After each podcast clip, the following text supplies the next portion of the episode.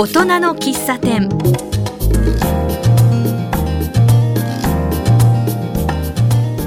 この番組ではこの街を元気にする明るくする人をゲストに迎えお話を伺っています。今日は清瀬市の住宅街にお伺いしました。素敵な庭のあるお家です。このお家のご主人熊谷道松さんは長年都立高校の校長先生を務めておられました。数年前に自宅にピザ窯を作られました。今日は熊谷さんに校長先生時代のことリタイア後の生活についてマスターの私小原田康久と木村義明がお話を伺います。熊谷さんどうぞよろしくお願いします。あよろしくお願いします。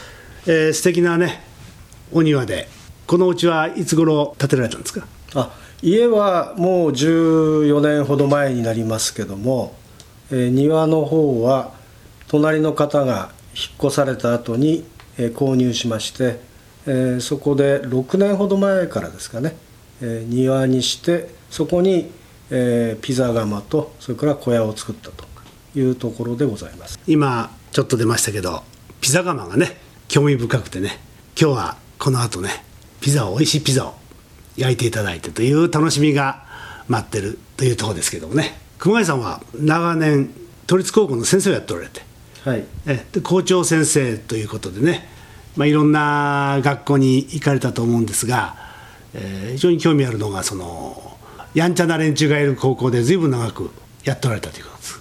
ですけど。えそうですね、まあ、元気のある、まあ、やんちゃな子が多い都立の高校に3年間、えーいました。でその後にチャレンジスクールというところに移動しましたけれども。それは校長先生として赴任されたんですよねはいそうです。でその前にもいろんな学校行っておられたんですがやっぱりやんちゃな学校が多かったっていうことですけどね。そうですね。若い時は13年ほどやっぱりやんちゃな子が多い学校にいまして、えーそれから管理職になる前の4年間も比較的やんちゃな子の多い学校。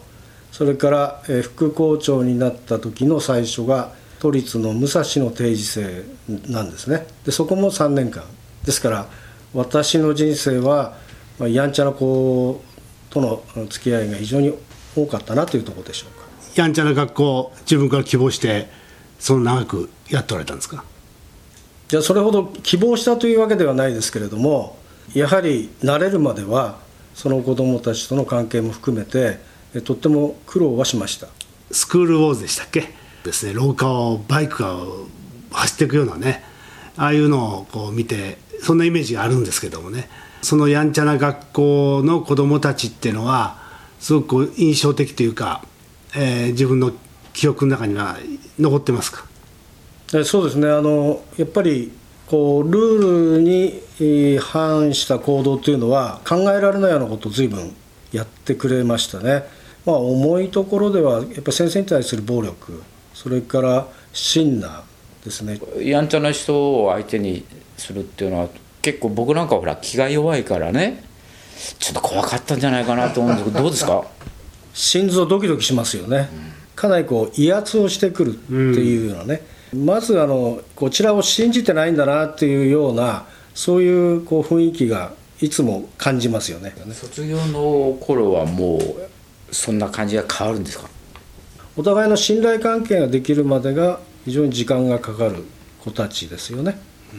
僕も高校時代を思い出しますとね今木村さんが気が弱いって言ったけど僕も気が弱くてそういうやんちゃな連中とか近づけなかったんだけど同窓会なんか行きますよね。外やんちゃなやつがいてね。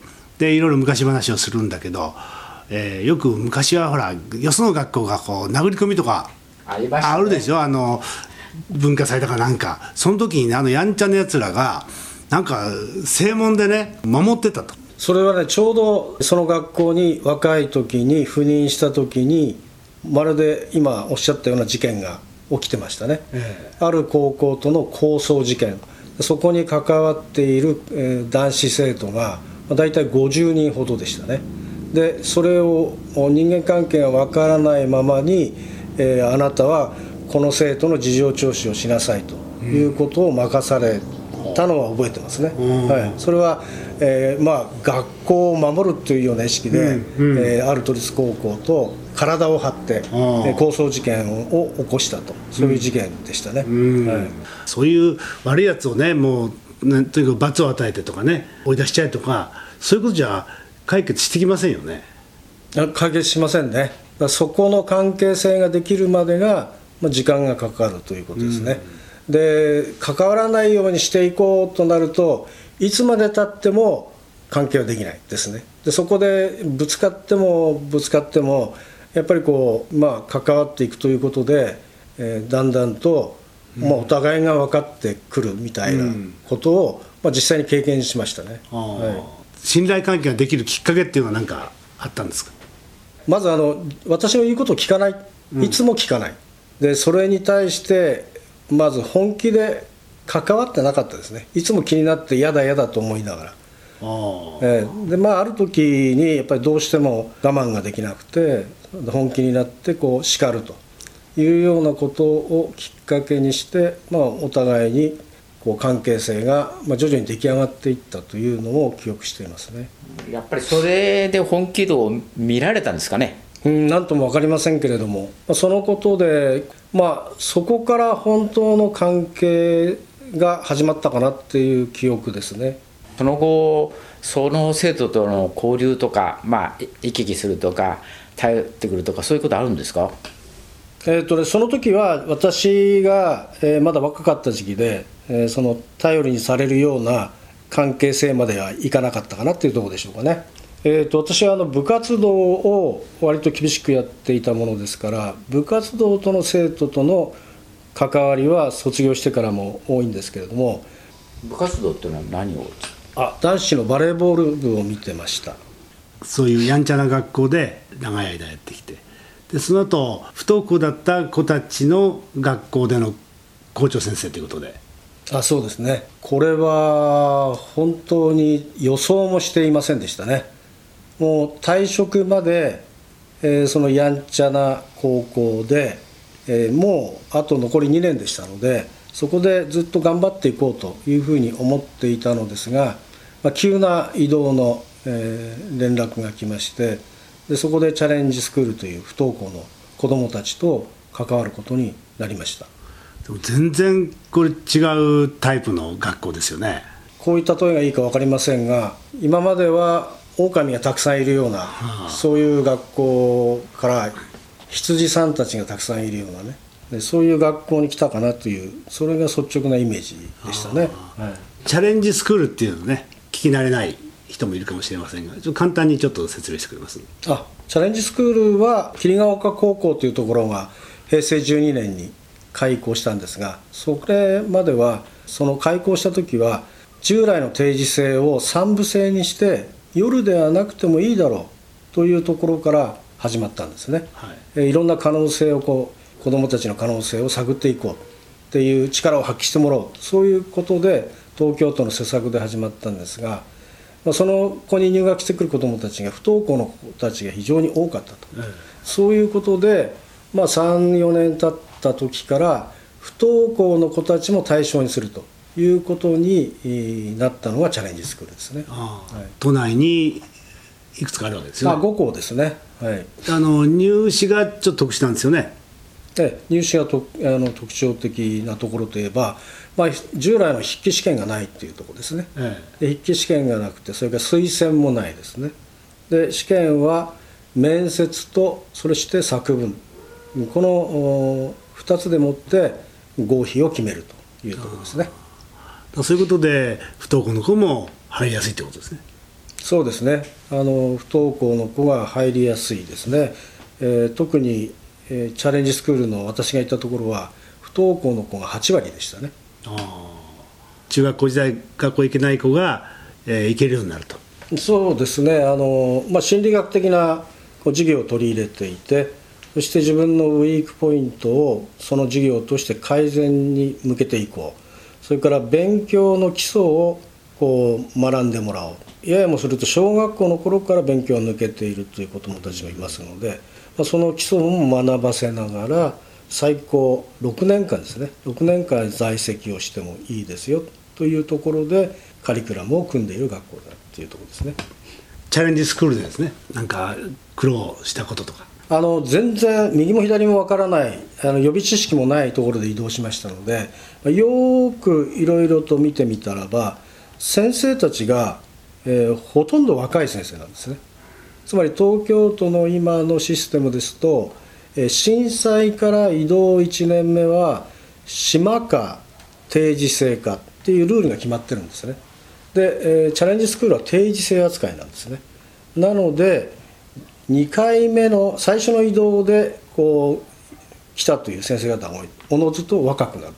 学校ができた時はある程度のベテランがいたんですがどんどん若返っていってでその結果、えー先生方はなかなか定着しないでで、えー移動すると。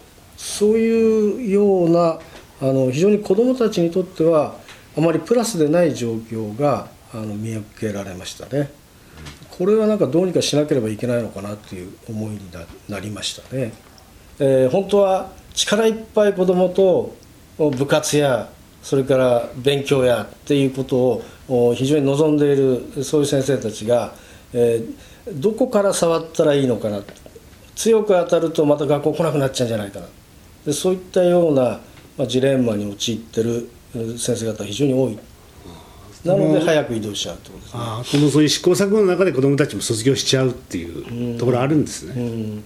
まあ、本当の関わりが持てないまま、えーまあ、卒業してしまうというようなことが、まあ、多いということでしょう。まあ、やんちゃな学校でも校長先生よりチャレンジスクールで校長先生がやってきた。校長先生人生の中でですねもう十分やりきったっていうふうな感じはありますか？いややりきったっていう気は,、はおこがましくてそんなことは、言えませんよね、はい。まあ、いろんな課題が、ええ。こう自分なりに見え始めて、うん。でそれを、まあ、どのように手を入れたらいいのかなっていうその,、まあ、そのきっかけぐらいが見えるようになったかなというところでしょうかね。でそれをこうまあリタイア後どういう形でこう生かしていけるっていうふうにああますそうですね、ん。それはね生かす方法を自分で考えなきゃいけないんじゃないかなっていうふうに思ってますね、うん。つまり通常の退職後の非常勤という形では、え自分が関わった学校の課題を解決するようなことというのはやっぱりなかなか難しいのだろうというふうに思いますね、はい。なるほどね。前半はちょっと硬いお話でね終始しましたけどね。せっかく熊谷さんとお邪魔しててこれからピザ作りをさせていただきたいなと思ってるんですけどその前にちょっと音楽で一休みしたいと思います、えーリクエスト曲をお願いします。ロンドンオリンピックの時に流れたテーマソングのお「風が吹いている」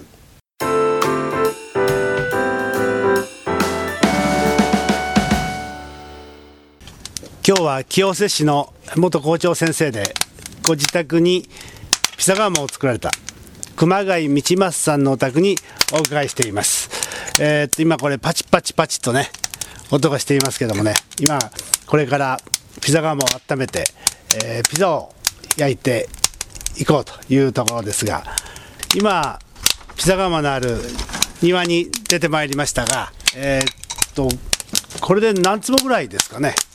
これで30坪ちょっとでしょうかね庭だけで。綺麗な花壇がありましてバラかなこれは、バラですね。ええ。手入れが大変ですね。あバラはあのうちの家内が好きなものですから、はい、ここでゆっくりとねピザを食べれば最高だなっていう、えーお庭でございます。小林さんピザ窯をですねこうやってこの庭に作ろうとしたのは何か理由があるんですか？えここのを土地を全部庭にしようというところから、えー小屋も作って、えーだったらピザ窯も作ろうというふうに話がどんどんこう膨らんでいきましてでその結果として、えーピザ窯をあ設けたということですね。ピザ窯が良かったんですね。ピザ窯が良かったですね、まあ、そうすればあのピザパーティーもできるだろうと、はい、いろんな方が見えて、えーこのピザ窯を楽しんで、えー帰られましたね。でピザ窯今薪にね火をつけて随分燃え盛ってますよね。このピザ窯これどれぐらいだろう？高さが150センチぐらい。これ煙突は17080ぐらいありますよね煙突まではね。はい。ええ。ピザの窯の方はまあ130ぐらいですけどかね。そうですね、はい。ええ。あの下に薪を入れるそ倉庫にですかね。ねその上に、えー丸くね、はい。ドーム状に窯が置かれてますよね。で煙突があって、えーもう煙がずいぶん出てきましたね、えとこれで今かなり熱くなってきてるみたいですがこれからピザをね焼かせていただきますけどもどういう手順でこれ作っていけばいいんですかね？これが庫内がえー300度を超えるとちょうどいい対流が起きてピザが焼きやすくなる。ですからこの今燃えてるのを奥の方に、えー寄せてええ。で前にスポスペースを空けてその上でピザを焼く、そうか、全全体の温度を高めておいて、ええ。ー焼くんですね。そうですね。今日は乾燥してるので火の回りがだいぶいいようですね。で生地を用意してくださってね、はい。今からその生地をこねて、はい。それにトッピングをして焼くということですね、はいそうです。ピザ作りが始まりましたがこれは結構これ丸くするのは難しいんですかね？これあんまりうまくいってませんけどね、えーまあこう方向変えなま丸くあのおにぎりのようにして、えそれで方向変えながらこれでえのし棒で、ええ。ー伸ばしていけば大体こんな感じになりますよね。でトッピングをしていくわけですよねこれね。マルゲリータですね。マルゲリータですからトマトソースにモッツァレラチーズですよね、うん。はい、このモッツァレラチーズが美味しいですねでバジルをのせてそれからあの失敗しないようにこの丸い金網にピザ生地をのせて、はい。それでまあ焼くっていう感じでしょうかね。これを焼くんですこれねを焼いて、はい。はいで皆さんで食べましょう。はい。はい。だいたい釜もいい温度になったみたいで。でこれで薪を奥の方へねスコップでこそうですね。押し押す押しあるんですよね、ええ。でスペースを作ってそこにピザを置くと、、はい。うことですよね。で今、えーピザをピザ生地をね、えー釜の中に入れました。でこれで何分ぐらいかかるんですか？これが300度を超えている時は、えー300度を超えている時は大体もう1分ぐらいで済んじゃいますけどピザの生地の周りから焼けてくるという感じですね。でもこれ今見てもやっぱりまだまだそれほどでもないっていう感じでしょうかね。あ温度が低いんですねまだ、はい。でも随分焼けてきましたね。焼けてきましたね、ええ。直径2 0センチぐらいですかね。そうですね、えみんなね結局あそこであ家の中で作ってで焼いてという順番待ちでこうやる感じですね。えあ。あ、まあでもね自分で焼いて食べるってのはいいですよね。そうですね。あ焼き上がりましたね。ええはい、ええここに置きます。はい。それじゃあいただいてみますか。お願いします。あ切るのが必要ですね。はい。おおなんかあの端っこがねえーちょっと焦げた形でね美味しそうですね。チーズもいい具合に溶けてますね。さあ柔らかくて美味しそうですが。どうぞおえ。え召し上がりください、ねじゃあちょっといただきましょう。はーいおあったかいあったかい。よしよしうわいただきます、はいどうぞ。あ柔らかくて美味しいですよ。大丈夫ですか、うんうん。うんうまい。生地がねふわっとしてて。結構短時間に焼くんですね、まだちょっとあの今いい感じになってきましたねだんだん火がね。ああそうですか。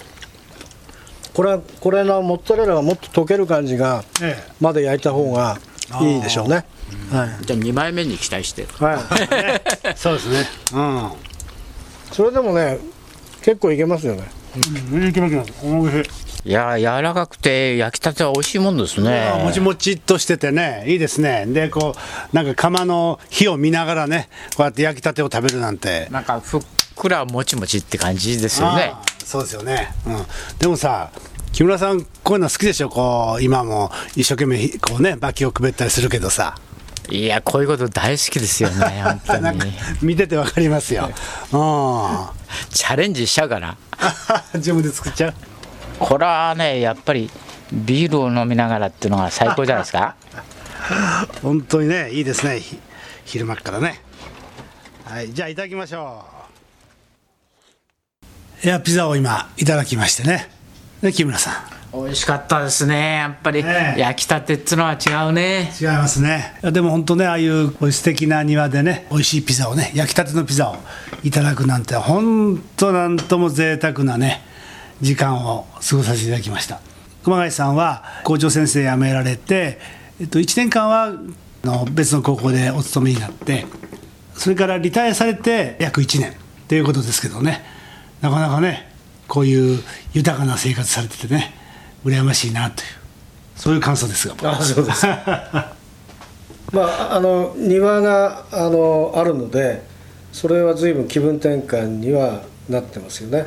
で庭はある程度設計士も入れてできてますので、えーそれをこう手入れをするということで、えー季節季節で、えー随分それにかかける時間がありますのでそれで気を紛らわせているということもありますしでピザ窯を求めて、えー知り合いの方が随分訪れますのでまあそこでピザパーティーをやるというのも、えー一つの生活のリズムになってるかなというふうにも思いますね。そうですよね。先ほどもねこの家の前をね、えー何人かの女性がこう歩いていく時にねこのお庭を見ながらこの花は何だとかこの木は何だとかねしばらくこうやってこうその話題で盛り上がってましたよね。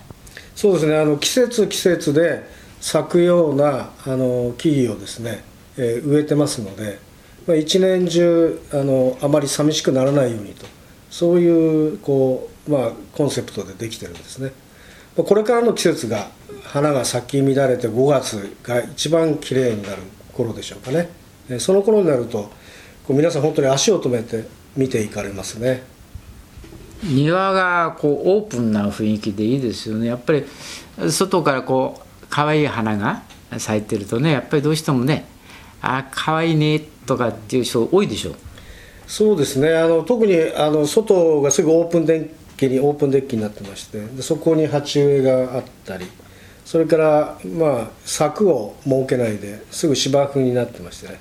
それから庭があって小屋があってピザがピザ窯があってと、でそういう形ですので、まあ、あの皆さんがよく見えるようなねそういう眺望になってるかなという感じでしょうかね。人がうんよく集まる家っていうそういう感じですよね。ね。うん、で人が集まるところはねこうエネルギーも良くなるとかよく言いますしね、まあ、リタイアされてね。今まではここからこう外へ通うという生活だったでしょうけどね。これからこのここが本拠地になるわけですよね。だからこれから地域のつながりっていうのはすごく大事になってくると思うんですけどもそういうことで何かこう考えておられることはあります？そうですね。今まではだから仕事の気分転換がえーある意味この庭にもああったっていうところでしょうかね、ですからその毎日が気分転換だとまああのまだ気持ちの切り替えがうん。なかなかできていないなっていうのが率直なところなんですよね。あ気持ちの切り替えっていうのはその、えー仕事に出かけていた時と、はい。今この家家にいることが多くなった、えーこの今との切り替えですか？そうですね。あの庭の手入れなど面倒を見るようなことは多く時間が割けるんですが、うん。それは忙しい時間があってその息抜きでうん。こう面倒を見る庭の手入れをしたりするのがあのちょうどバランスが取れてたんですよね、うん。だからその、えー今自由な時間だけというのがなかなか気持ちの切り替えができないでいるっていうところでしょうかね、はい。まあ、それを模索中っていうところですね。なるほどね。これからというところ、うん。はい。熊谷さんはね、えー今ちょっとこう迷ってるっていうところでしょうけどね多分ね多くの人はそうだと思うんですね。きっと退職した後特に男性なんかはそうですよね、ええ。次こう次のに進んでいくわけですけども、えーそれはどういうふうにお考えですか？そうですね。あのいろいろと趣味などはあるんですけれどもその趣味だけで、えーずっと生活をしていこうという気持ちにはなってないんですね、うんうん。でどちらかというとこう、まあ、外の人のために生きてきたような、うん。そういう人生だったのでそういう関わりができるようなことをその関わりができるようなことが見つかれば、うんえーいいかなっていうふうには思ってますね。ん。はい。前半でお聞きしましたけどねずいぶんやんちゃな子どもたちとも関わってきた。それからえ学校へ行けないっていうようなことも関わってきた。っていうのはんすごい財産だと思うんですよね。だそういったものをなんかこう生かす道っていうのはないんでしょうかね。教えてください。素敵なお庭を拝見してそしてピザもごちそうになってゆったりとさせていただきました、えー、熊谷さんどうもありがとうございました。ええこちらこそどうもありがとうございました